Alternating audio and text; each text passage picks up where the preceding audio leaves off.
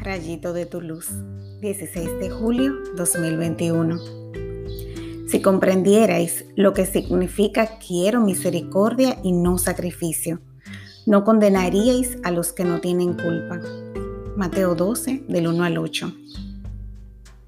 Jesús nos advierte de la tentación de ser demasiado rígidos a la hora de seguir los rituales y costumbres. Nos invita a fijarnos en lo importante y no en lo superficial.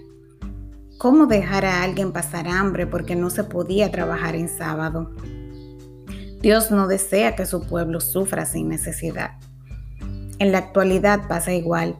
A veces alejamos a la gente de Dios por andar exigiendo una vestimenta, un comportamiento que puede ser el correcto, pero que no debe cegarnos al mandamiento más importante que es amar al prójimo. Dejemos que el amor de Cristo nos inunde en el momento de exigir y preguntémonos antes de hablar qué y cómo lo haría Jesús si estuviera en mi lugar. Oremos. Perdón Señor por las veces en que me enfoco tanto en defender la regla que me olvido de la misericordia. Que tu Espíritu Santo me guíe para no querer aplicar justicia sin amor. Dame la sabiduría y la caridad para actuar siempre como te gusta. Amén.